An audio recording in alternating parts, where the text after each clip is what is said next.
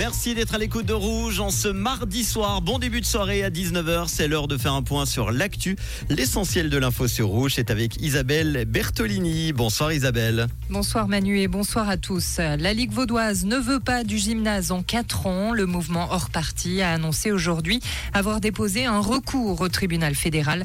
Ses membres affirment que l'allongement imposé par la Confédération est inutile, coûteux et anticonstitutionnel.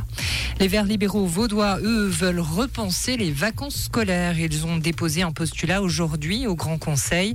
Leur idée, supprimer une semaine de vacances durant l'été et en ajouter une entre l'Ascension et la Pentecôte. Une manière de s'adapter au réchauffement climatique, selon eux. Vevey ne veut plus d'affiches commerciales dans ses rues. La ville ne mettra plus son espace public à disposition dès 2025. L'idée, promouvoir les activités locales, qu'elles soient culturelles, sportives ou associatives.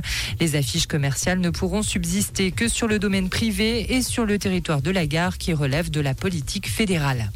Les tribunaux français ont eu fort à faire après les émeutes de cet été. Plus de 2100 personnes ont été jugées après les événements qui ont euh, suivi la mort d'un adolescent tué par un policier fin juin. Près de 2000 d'entre elles ont été condamnées, dont la grande majorité a une peine d'emprisonnement selon le ministre de la Justice. Et c'est au tour de Stan Wawrinka et de Marc-Andrea Hussler d'entrer sur le court de l'US Open.